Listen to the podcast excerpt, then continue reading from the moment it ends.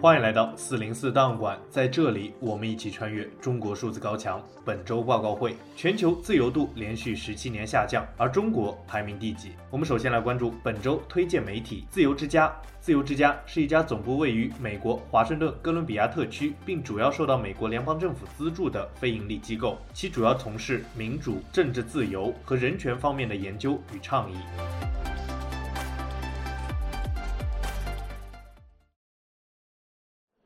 我觉得我们现在要比文革的时候好了很多，但是从公民充分表达来说，的确还是有一些，呃，有一些障碍。嗯，从某某种意义上来说，我说我现在还能在会议上能够表达我的想法，我能够通过我的想法在在会议范围里面表达，但是。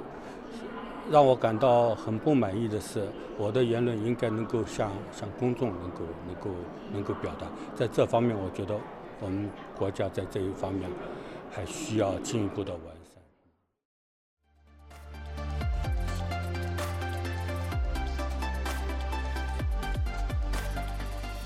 我们刚才听到的是蒋红教授在接受 BBC 采访时候的讲话。我们首先来关注自由之家，中国自由度全球排名垫底。美国非政府组织自由之家发布了2023年全球自由度报告，而中国的排名倒数第二十，并且连续五十年位列不自由之列。自由之家通过二十五项指标，对于政治权利和公民自由两个项目进行评估，并将两个项目加权，最终得出了一个国家具体的自由度分数。该报告分析了2022年全球二百一十个国家与地区，并根据其得分，将其分为自由。部分自由和不自由三个等级。从地区来看，大部分自由国家集中在欧洲和美洲等国，少部分分布在非洲和亚太地区。其中，瑞典、芬兰和挪威三个北欧国家位列自由度榜首，美国大约排在第六十位，位于蒙古国之后。在东亚地区，日本、韩国、蒙古和台湾处于自由国家行列，而香港则处于部分自由之列。该报告表示，争取自由的斗争已经持续了几十年。当自由之家在一九七三年发布第一版全球调查时，一百四十八个国家中有四十四个被评为自由，而今天一百九十五个国家中有八十四个是自由的。在过去的五十年里，稳固的民主国家不仅摆脱了极度压抑的环境，并且在面对新的挑战时表现出非凡的弹性。尽管民主化进程放缓并受到挫折，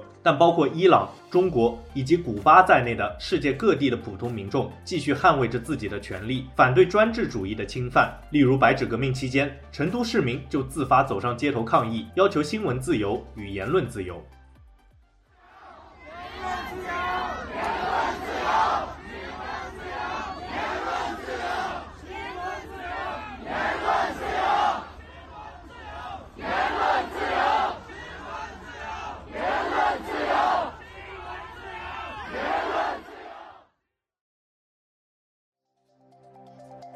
该报告还分析了全球民主衰落的原因。长期以来，侵犯言论自由一直是全球民主衰落的主要驱动力。在过去十七年中，在媒体自由指标中获得零分的国家与地区数量从十四个激增到三十三个。截止二零二二年，媒体自由在至少一百五十七个国家与地区受到了压力。此外，由于对隐私的侵犯、骚扰和恐吓，以及网上以及线下自我审查的诱因增多，与自我表达自由有关的指标也逐年下降。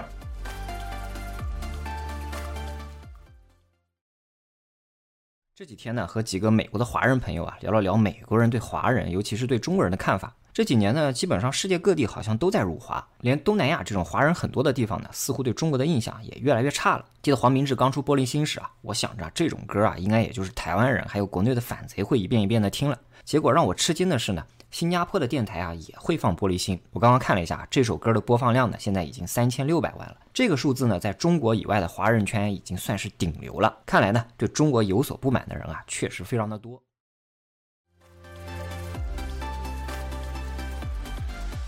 我们刚才听到的是 YouTube 博主小岛大浪吹的节目片段。我们接着关注盖洛普民调，超过八成的美国人对中国并无好感。美国知名民电机构盖洛普发布一项调查表示，美国人对于中国的好感再创新低，只有百分之十五的人对中国有好感，远低于二零一八年的百分之五十三。盖洛普从一九七九年开始做相关民调，而当年对于中国的好感度为百分之六十四，之后到一九八九年二月为百分之七十二，是目前历史上最高的。然而六四事件之后，美国人对于中国的好感度同年暴跌至百分之三十四，之后一直到新冠疫情爆发之前，美国对于中国的好感度维持在百分之三十三到五十三的区间。然而在新冠疫情爆发之后，美国人对于中国的好感度暴跌。此外，有百分之五十的美国人认为中国是目前美国最大的敌人，远远超过第二名俄罗斯的百分之三十二。而同样的，这也发生在疫情爆发之后的二零二一年。而二零二二年，认为俄罗斯、中国和伊朗是美国头号敌人的比例依然非常接近。同时，有超过百分之六十的美国人将中国的军事和经济实力均视为对于美国的威胁。与此相反的，美国对于台湾的好感则在稳步上升，超过四分之三，即百分之七十七的美国成年人对于台湾存在好感。与此同时，百分之四十七的美国人表示，中国与台湾之间的冲突将是未来十年对于美国切身利益的严重威胁。另有百分之四十二的人则将认为是重要但并不严重的威胁。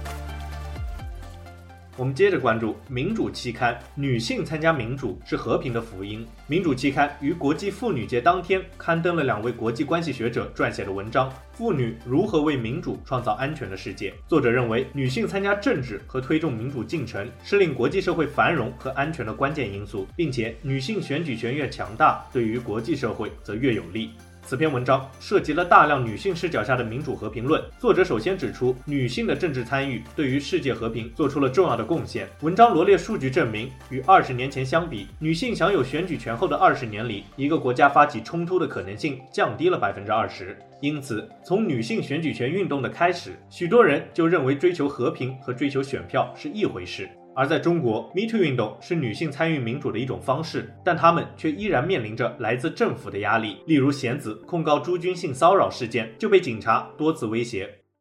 警方就去武汉找了我的爸妈，然后告诉我的爸妈，希望他们不要把这件事情说出来。之后，警察跟我的沟通也是要我不要把这件事情说出来，因为对方是一个很有影响力的人物。然后，如果我说出来的话，也会影响对方工作单位的形象。作者也指出，在目前的国际社会，冲突与战争的风险在急剧升高，比如核武器的数量也从冷战后开始再度增加。另一方面，与中国数字时代多篇报道一样，文章也罗列数据表示，国际民主水平也在持续下降，甚至很多民主国家都出现了民主衰退的现象。因此，两位作家给出了自己的解决药方，呼吁女性的选举和平。他们认为，以女性选举权为标志的女性参政，为人类繁荣的未来提供了更加坚实的基础，并且是解决上述国际关系困境和民主衰退的好办法。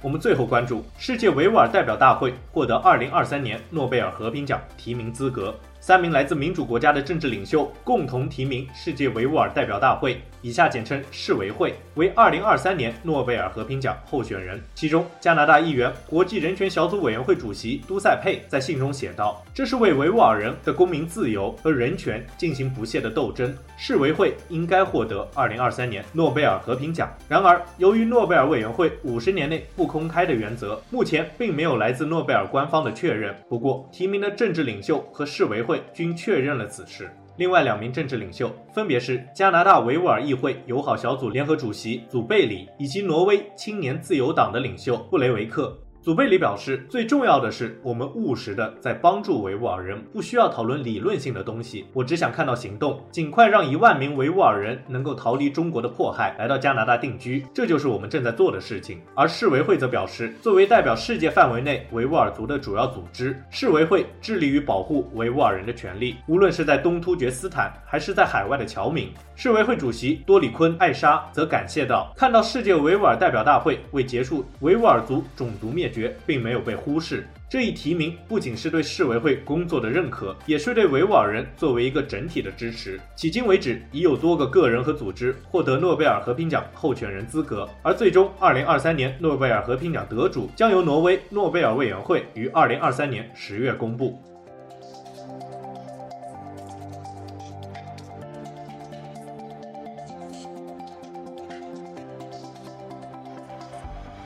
以上就是本期报告会关注的文章：中国数字时代 CDT 致力于记录和传播中文互联网上被审查的信息，以及人们与审查对抗的努力。欢迎大家通过电报、Telegram 平台向我们投稿，为记录和对抗中国网络审查做出你的贡献。投稿地址请见文字简介。而阅读更多内容，请访问我们的网站 CDD.DOT.MEDIA。